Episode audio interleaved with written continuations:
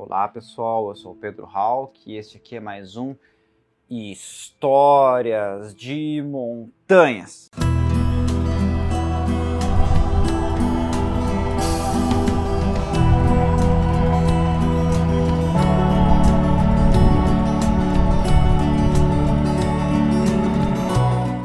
Quando você conquista uma montanha, ou seja, quando você chega numa montanha que é virgem, uma montanha que nunca ninguém escalou, como é que faz para você dar o nome? Ou seja, quais são os critérios, o que é válido ou não válido, como registra o nome de uma montanha virgem, tá certo?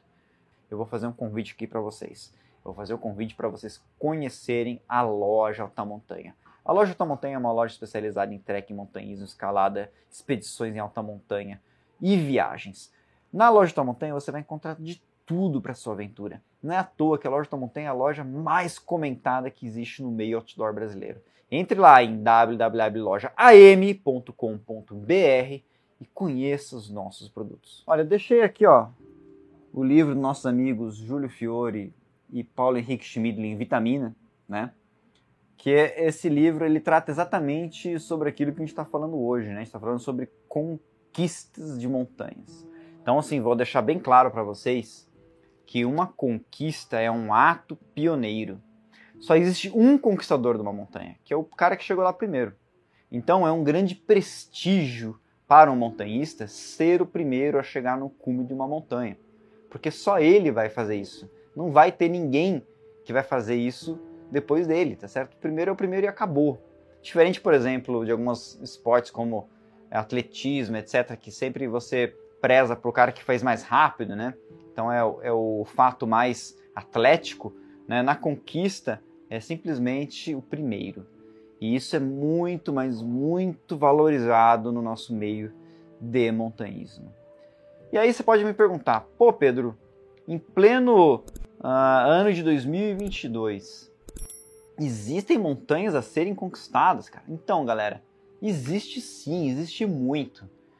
É, o relevo montanhoso ele é tão abundante no nosso planeta que abundam montanhas que nunca foram escaladas. E você realizar expedições para essas montanhas são expedições que a gente tem, que a gente fala, né, que são expedições de cunho exploratório. Então, ser o pioneiro, ser o cara que descobre o caminho, ele é um grande prestígio e é uma coisa assim que você está ali fazendo de certa forma geografia né? E ela acaba se concretiza na história geográfica quando você batiza essa forma de relevo, esse acidente geográfico. Mas aí, galera, como é que eu faço para batizar o nome de uma montanha? Quando eu estava falando da história né, da conquista do Pico Paraná, eu contei a história que um dos conquistadores, que foi o Reinhard Mack, um geógrafo alemão que foi naturalizado brasileiro mais tarde, ele de, de princípio, quando ele descobriu que existiam montanhas na porção norte da Serra do Mar do Paranaense que eram é, desconhecidas e virgens e altas, mais altas do que a montanha que na época acreditavam ser a montanha mais alta do nosso estado, né? Ele acabou batizando essas montanhas com nomes de personalidades políticas do estado do Paraná e do Brasil em geral. Enfim, é, então ele, ele batizou o nome dessas montanhas com nome de personalidades jurídicas. Então, assim, o Caratuva, por exemplo, recebeu o nome do presidente do Brasil da época, que era o Getúlio Vargas. Né? Aí teve uma outra montanha que recebeu o nome do interventor do Paraná, o Manuel Ribas, né? que foi inclusive a pessoa responsável pelo convite do Reinhard para vir dar aula na Universidade do Paraná.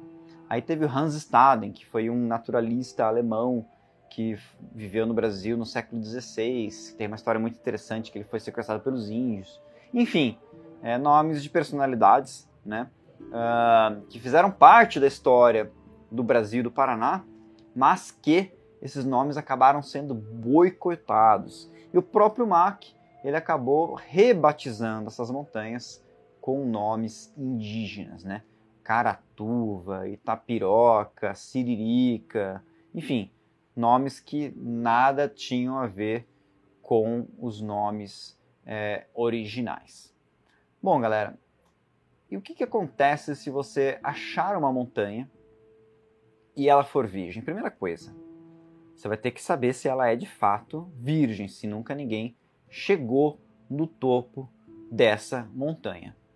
Esse, essa tarefa né, de determinar se essa montanha já tinha sido escalada ou não, não é uma tarefa fácil, não é uma tarefa que exista uma receita de bolo para você conferir esses dados.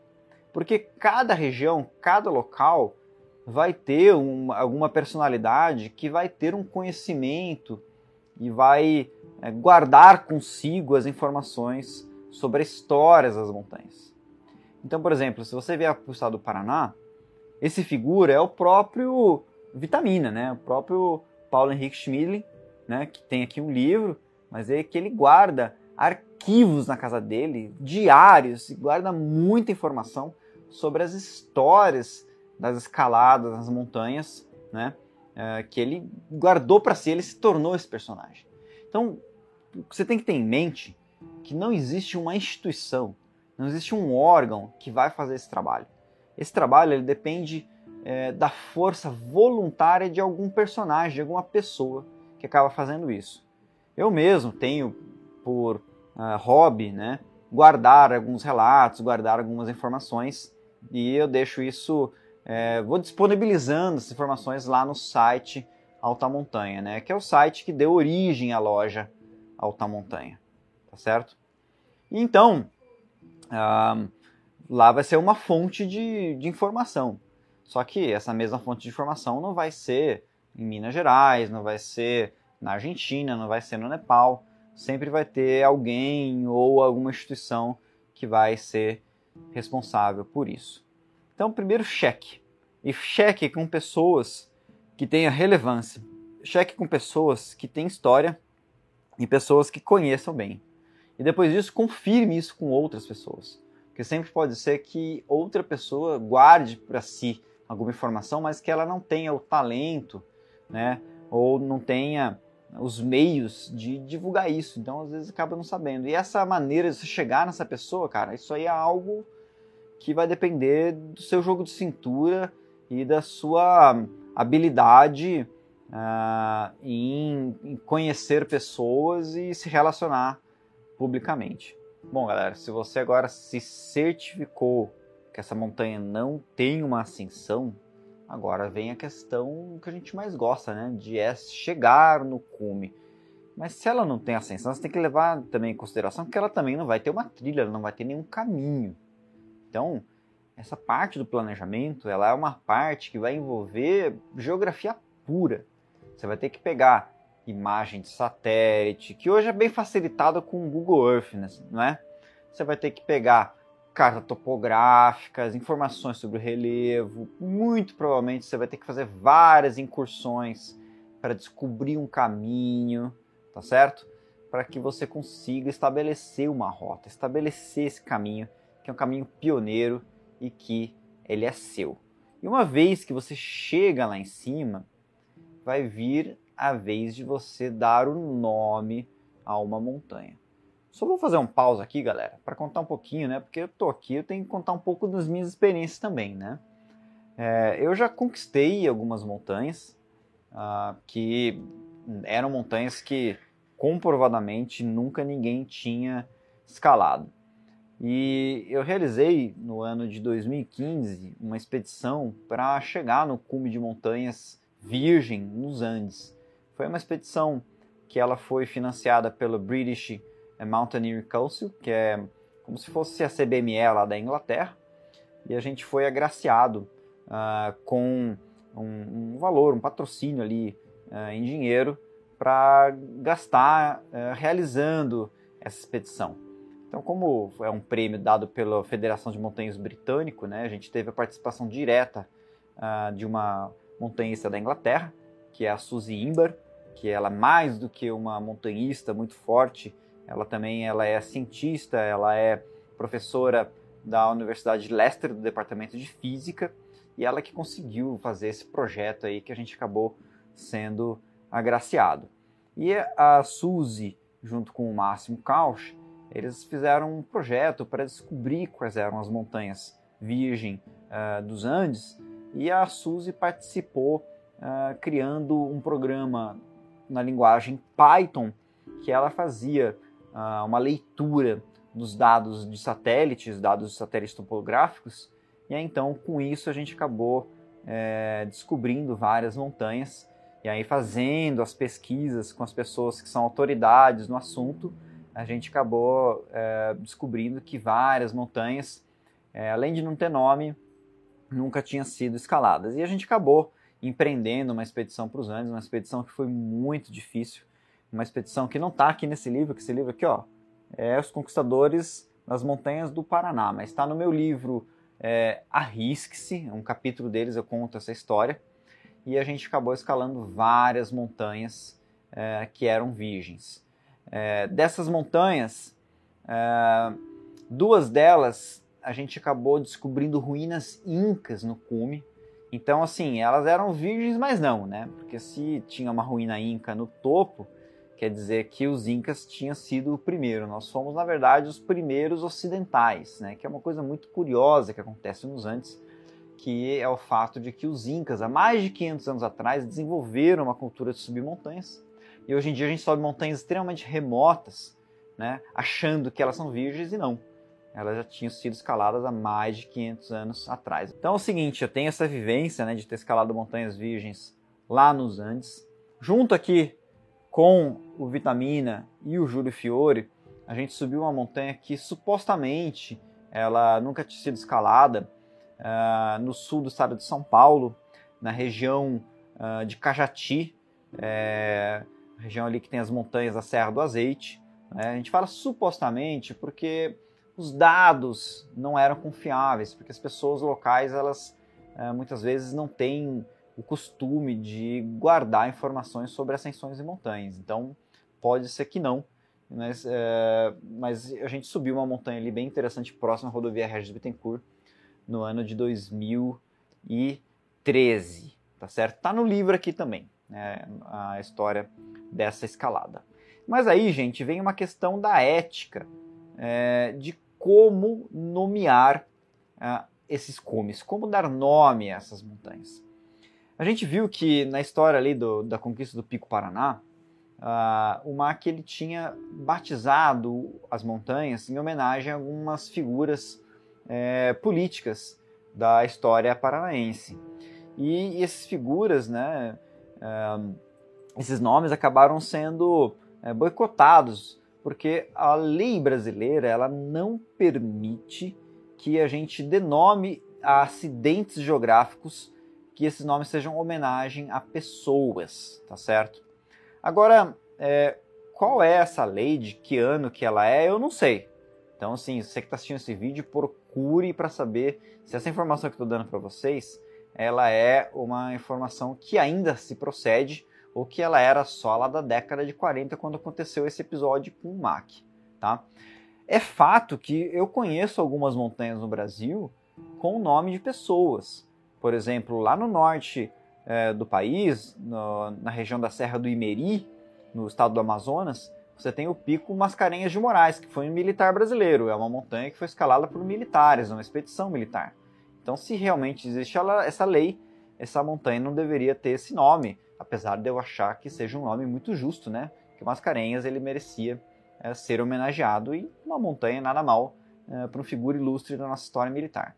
Mas enfim, galera, é, a gente vê que nomear uma montanha com o nome de alguém é algo extremamente polêmico. Você pode dar o nome assim, de uma figura como Mascarenhas de Moraes, que é uma pessoa que merece, mas de repente você pode dar o nome de uma montanha né, com o nome da sua mãe, o nome da sua namorada.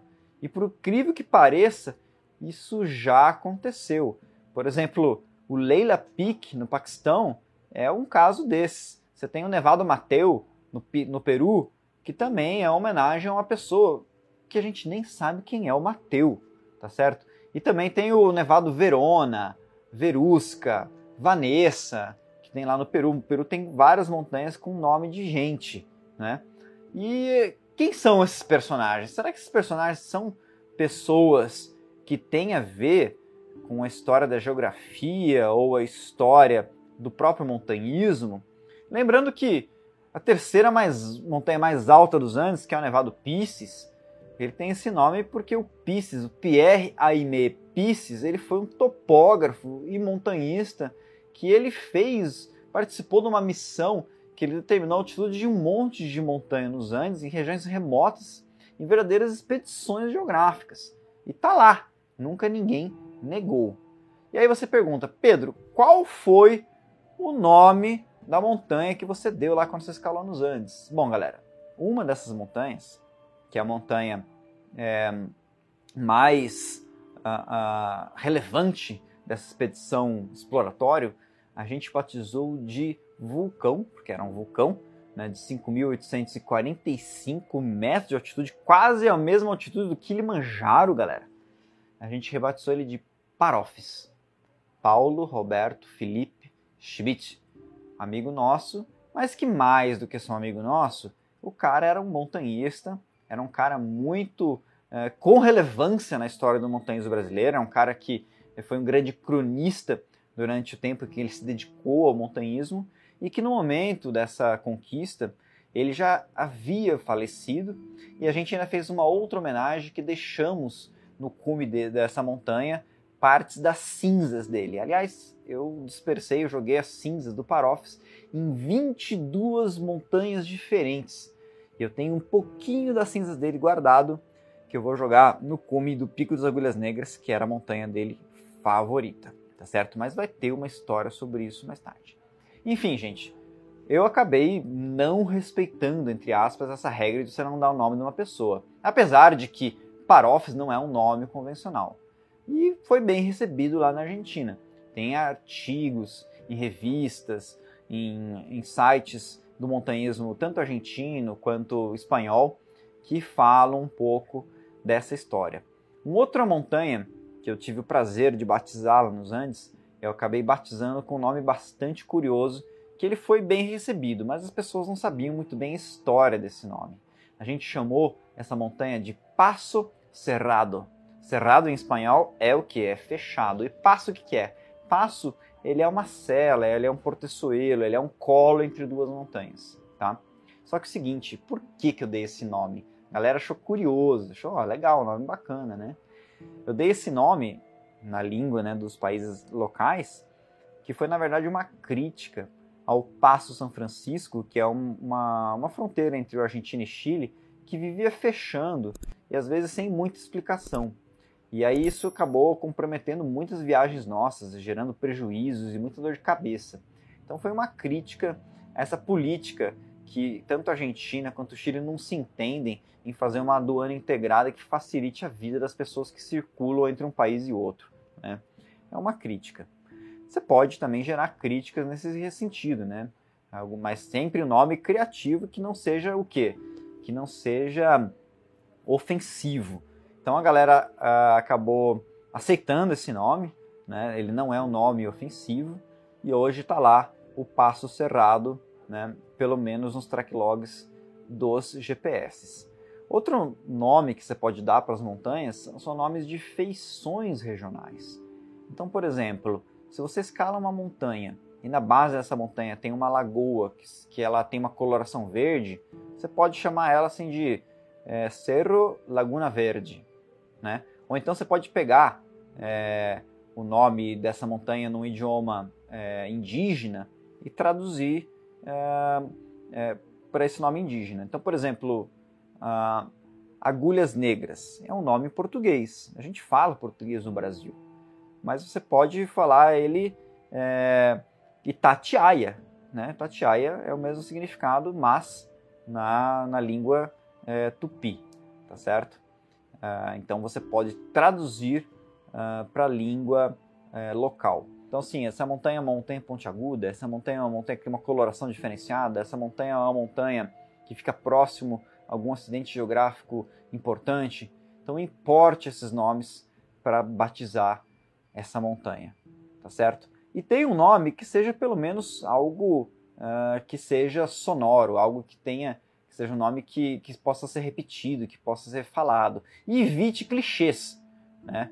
Por exemplo, existem muitas e muitas toponímias de montanha que se repetem em vários locais, né? Locais, montanhas que se chama Pedra Azul, Pedra Branca, existe aos montes. Então evite esses nomes que são muito populares, tá certo? E tente ser um pouquinho mais original para que essa montanha não seja confundida com outra montanha. E por fim, galera, você sempre tem que caracterizar algo ético, algo que conte um pouco a história daquela conquista, ou se não, a história daquele próprio local, né? Tanto nomes no idioma original, nativo, né?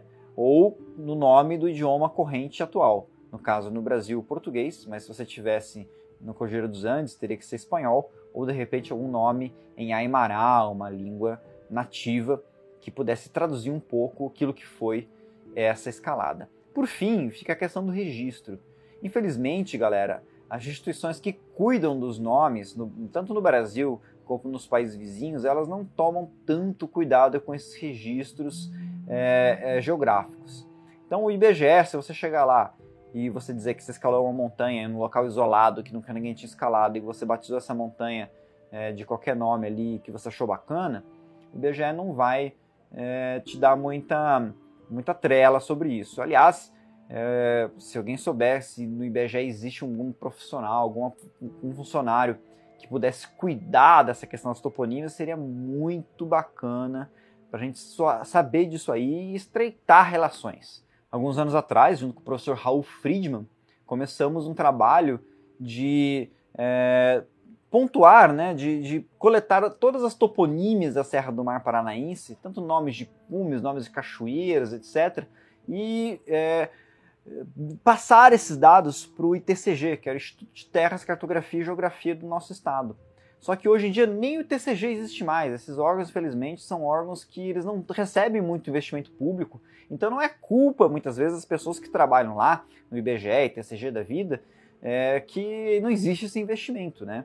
Ele acaba sendo uma vítima dessa falta de interesse público é, pela manutenção desses órgãos. Então falta realmente um pouco de uma conversa, um pouco de uma dedicação, um pouco de, uma, uh, de um contato, tá certo? Enfim, é, se não existe isso, então seja você a pessoa que vá organizar, que vai detalhar. E para você deixar essa história adiante, é possível que você possa fazer isso de uma maneira até mesmo independente. Então, assim, busque publicar esses registros. Vá num site, vai no meio de divulgação do montanhismo e divulga essa história dessa conquista, coloca ali o nome, coloca todos os relatos, porque é essa forma das pessoas saberem que essa montanha foi, foi conquistada e depois não aparecer uma outra pessoa ali dizer que conquistou e você vai lá desmentir ela, falando, não, eu conquistei essa montanha, não sei quando, quando, quando, quando, e só você guardou para você essa história e ninguém nunca vai saber. Então entenda, galera, quando você faz uma ascensão pioneira no montanhismo, você tem que divulgar, e não é uma questão de ego, não é uma questão que você está ali é, usando o montanhismo para se promover. Você, na verdade, você construiu um capítulo na história do montanhismo, você tem que divulgar com todos para não acontecer dessa sua história ser uma história que vai ser desconhecida. E para que outras pessoas não passem pela, pela coisa desagradável de dizer que elas foram os primeiros, que é algo valorizado, né? E elas não foram, e depois elas é que ficam com fama de serem gananciosas e terem roubando a história, sendo que você que não soube divulgar. Não faltam meios hoje para divulgar, tá certo? E você não precisa buscar informação oficial, já que a informação oficial ela não está não tem estrutura e não tem pessoas que cuidem disso. O importante é que as pessoas que realmente de fato cuidam, que geralmente são montanhistas, façam isso e estejam sabendo dessa sua conquista.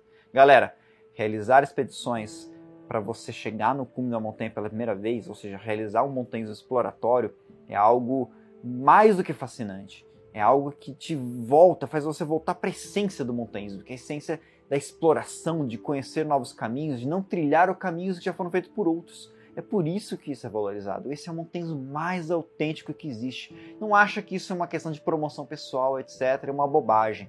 Cara, montanhismo exploratório é muito legal, é muito bacana e você tem que registrar as coisas que você faz. Pessoal, obrigado e até a próxima.